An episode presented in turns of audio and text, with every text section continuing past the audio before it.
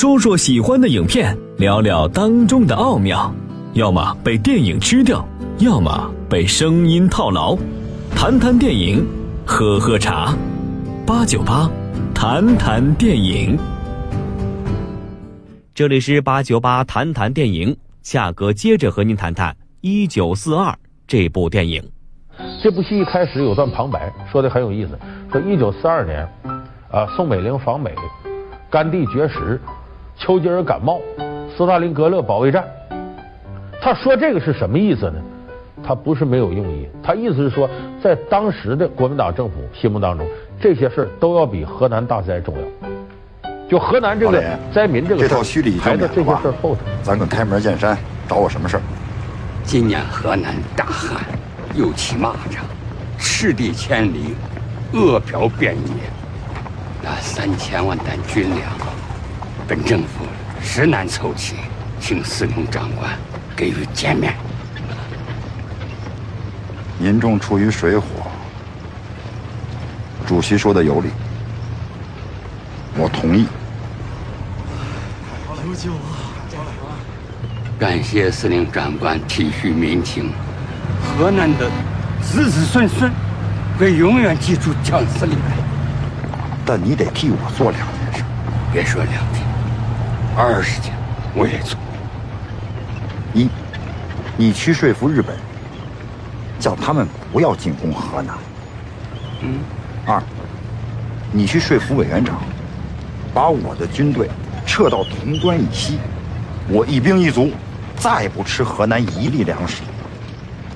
蒋司令，这个话不能这么说。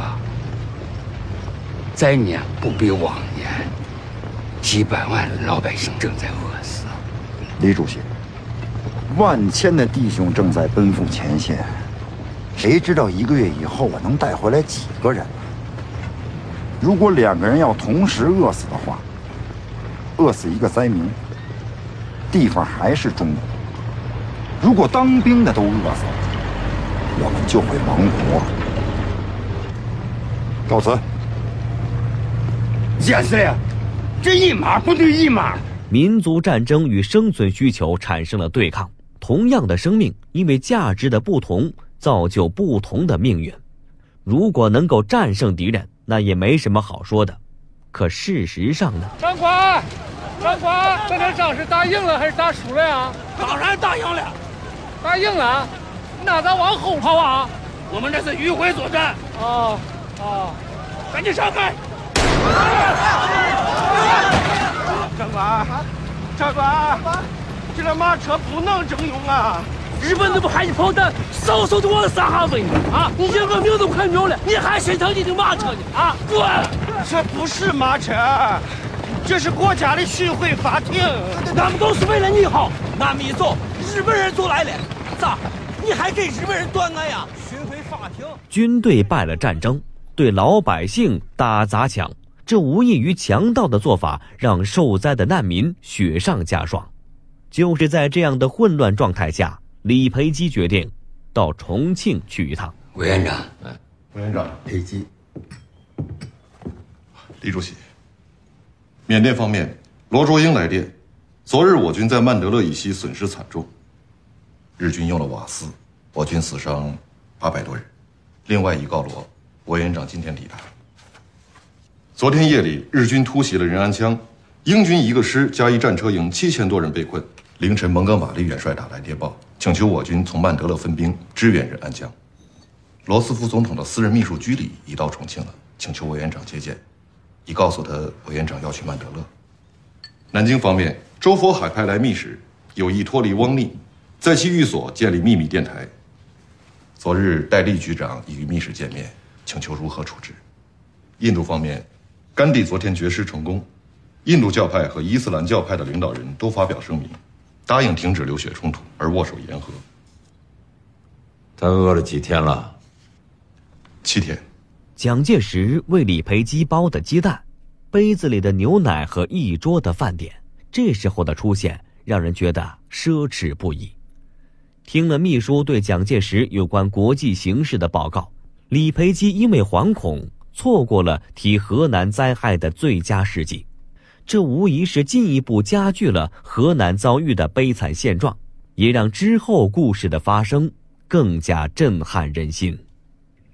当白修德将狗吃人的情况上报给蒋介石的时候，蒋介石决定暂停山西战争，全国募捐。陈道明在电影《一九四二》饰演的蒋介石，虽然有着一丝温暖的人性。但就是这样的情况下，他自己也开始感到力不从心了。募捐来的八千万斤粮食终于来到河南支援了。正当教育部警察署对本部门本行业争取粮食发放的重点争论不休时，蒋鼎文司令抄了他们的后路，拿走了河南省之前欠下的军粮，于是百姓们吃的又没了着落。张涵予在电影《一九四二》中饰演善良的牧师安息，这是一位虔诚的基督教徒。在普通民众看来，饥荒是由于战争和天灾造成的，但在他这个虔诚的教徒眼里看来，是因为啊，他们没有皈依主，是异教徒，所以没有得到主的庇佑。安息竭尽所能的游说难民。竭尽全力为活着的人减轻一丝痛苦，抚去那些死不瞑目的抗争。可是啊，现实生活是，这些难民依旧要面对大面积的饥饿，依旧要躲避日本人的轰炸，依旧要承受国民党的掠夺，依旧在痛苦里将生命消耗殆尽。当仅存的粮食被无情的掠夺，当仅有的马车被强制的征用，在至亲的人们一瞬间灰飞烟灭，在年幼稚嫩的女孩流出的鲜血怎么捂都捂不住的时候，麻木的灾民不知所措，虔诚的牧师则几乎崩溃。牧师问神父：“这里发生的一切，主知道吗？他为什么不管呢？”为什么上帝总是战胜不了魔鬼？当现实的残酷摆在眼前，牧师安息也开始质疑神圣的信仰是否能够拯救这些生活在痛苦中的人们。每个人都有尊严，都要尊严，可是，在这场逃荒里面，为了生存，他们早已抛弃了这不能苟活的东西。夏路为了挽救病重的母亲。连自己与孩子的亲情都不再顾及，他下了决定，卖女儿。虽然经过花枝的百般阻挠，女儿最终没有卖成，但对虾路来说，为了苟活，作为父亲的尊严早已丢弃。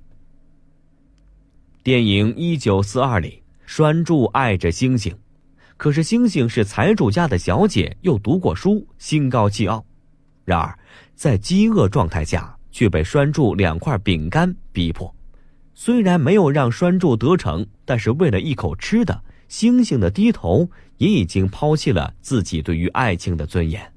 而在这个时候冒出来的花枝，为了抢拴住手中的饼干，说自己呀愿意跟他睡，说她丈夫瞎鹿的命值这两块饼干，说她丈夫瞎鹿的命值这两块饼干，为了生存。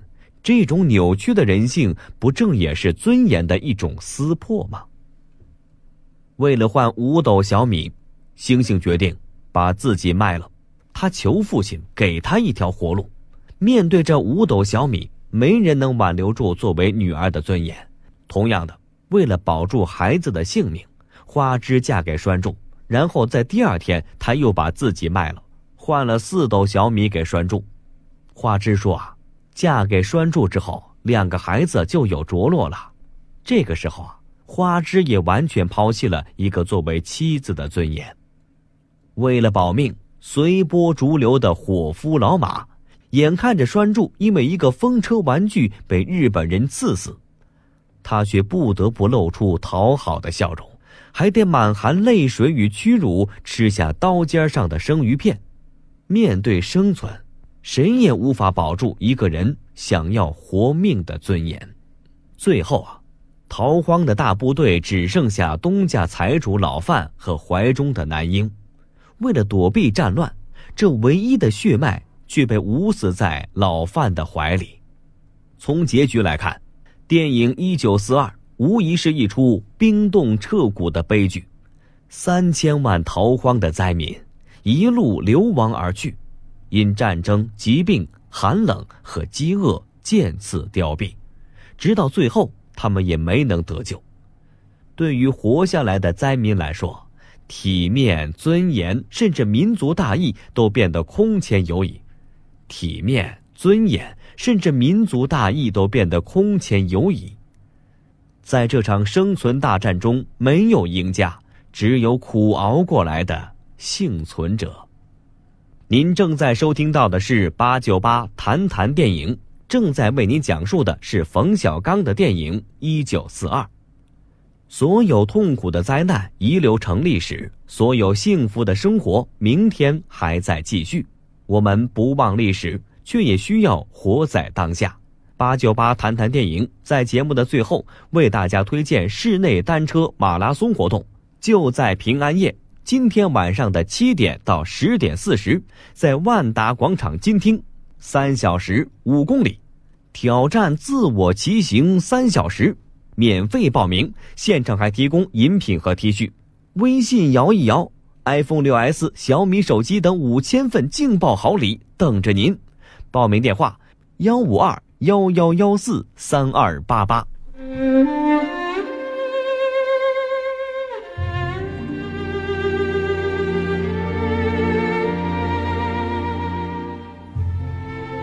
感谢您的收听，欢迎锁定收听。电影八九八，更多精彩节目稍后继续。生命的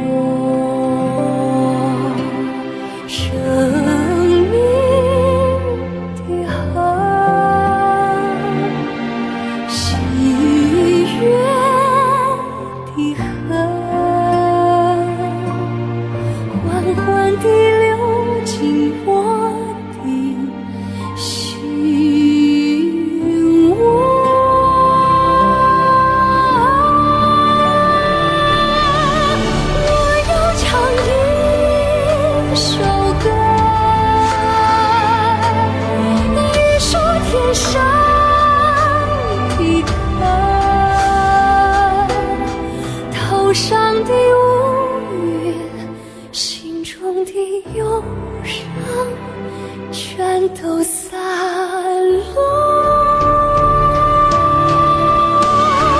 我要唱一首歌。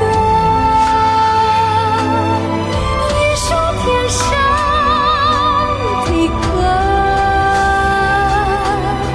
头上的乌云心中的忧伤全都散